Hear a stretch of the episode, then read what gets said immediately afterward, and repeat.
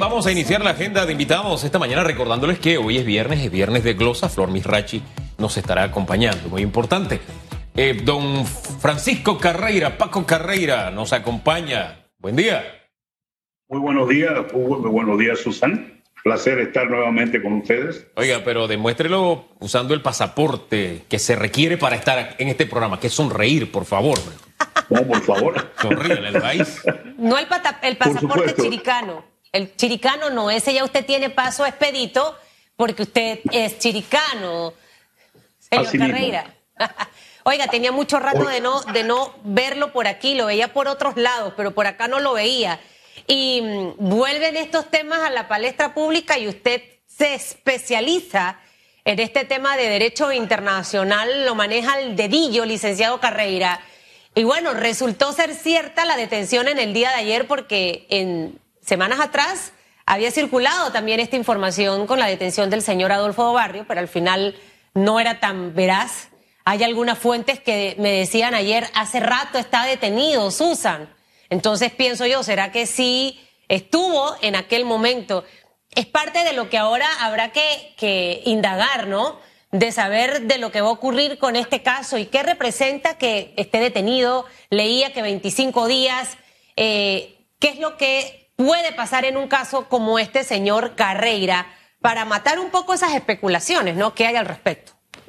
Mira, yo creo que lo que tenemos que, ver es la realidad de que hay un ciudadano panameño con pasaporte italiano también, que ha sido detenido por las autoridades italianas en Milán, producto de una alerta roja de Interpol que ha sido, eh, que fue publicada a solicitud de Panamá. Una vez que esto ocurre, comienzan entonces a suceder una cadena de eventos legales. El señor Obarrio debe ser presentado ante las autoridades judiciales. Nosotros a veces tenemos que entender que la fórmula de operación de las autoridades judiciales, en este caso italianas, en otro caso que también está dando vueltas en España, no usan los mismos, la, eh, la misma estructura de Panamá ni tampoco la misma forma de investigación. Esto yo te lo digo porque, en primer lugar, lo que uno busca en este momento es la existencia de tratados de extradición entre Italia y Panamá. Y es sorprendente que en el año 2013, siendo canciller el licenciado Núñez Fábrega, Panamá firmó un tratado de extradición con Italia eh, pero ese tratado de extradición nunca ha sido ratificado por la Asamblea. Entonces se tiene como un pacto firmado por países, pero que no cumple con el requerimiento nuestro de que la Asamblea ratifique ese tratado. Siendo esto así, nos deja entonces con la ley 41 de 1930, que aparece en la Gaceta Oficial 5876 y en esa eh, sí aparece un tratado entonces de extradición con Italia. Ese tratado nos crea una situación todavía un poco más delicada porque prohíbe la extradición de nacionales haciendo referencia a Panamá o de súbditos haciendo referencia al reinado de Italia en, en aquel momento. Entonces, siendo esto así, ya tenemos una complicación con el tema de la extradición de un ciudadano que tiene doble nacionalidad y para los efectos del tratado, si estuviera en Panamá, tendríamos un tema nuestro de, ya de, legal panameño de no extraditar nacionales, pero en ese tratado los países acuerdan que no van a extraditar eh, sus ciudadanos y esto colocaría entonces ya en un tema adicional de lo que las autoridades italianas puedan hacer. Nosotros también queremos, creo que hay que aclarar que el tema de las alertas rojas de Interpol, en algunos países a las personas las detienen y las extraditan, punto, las mandan al país que, las está solicitando.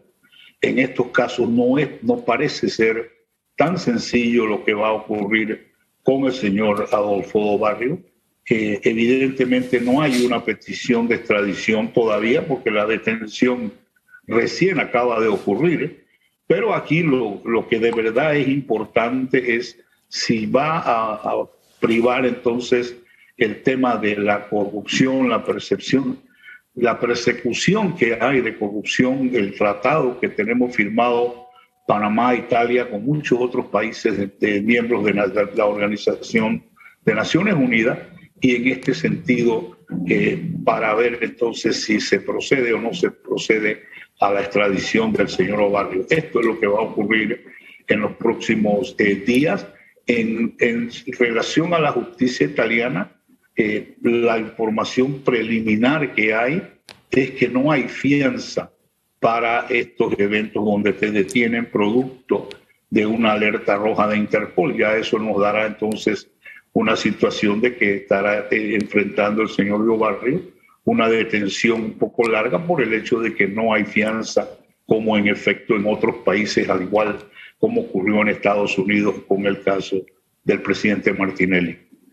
Bueno, eso último que anota, quiero unirlo a, a, la estrategia de los abogados en Italia, que han dado a conocer, quieren lograr la liberación, basado en algunos argumentos como que el señor de Obarrio tenía, tiene tiempo ya de estar en Italia y que no representa un peligro de fuga, que él no ha mostrado interés de eh, evadir la justicia italiana, es uno de sus, de sus argumentos. Es lo que va a buscar la defensa, sacarlo de estar tras las rejas, que, donde está, que es donde está pasando el día de hoy el señor Chichi de Obarrio. ¿Qué expectativa tiene usted en esa línea?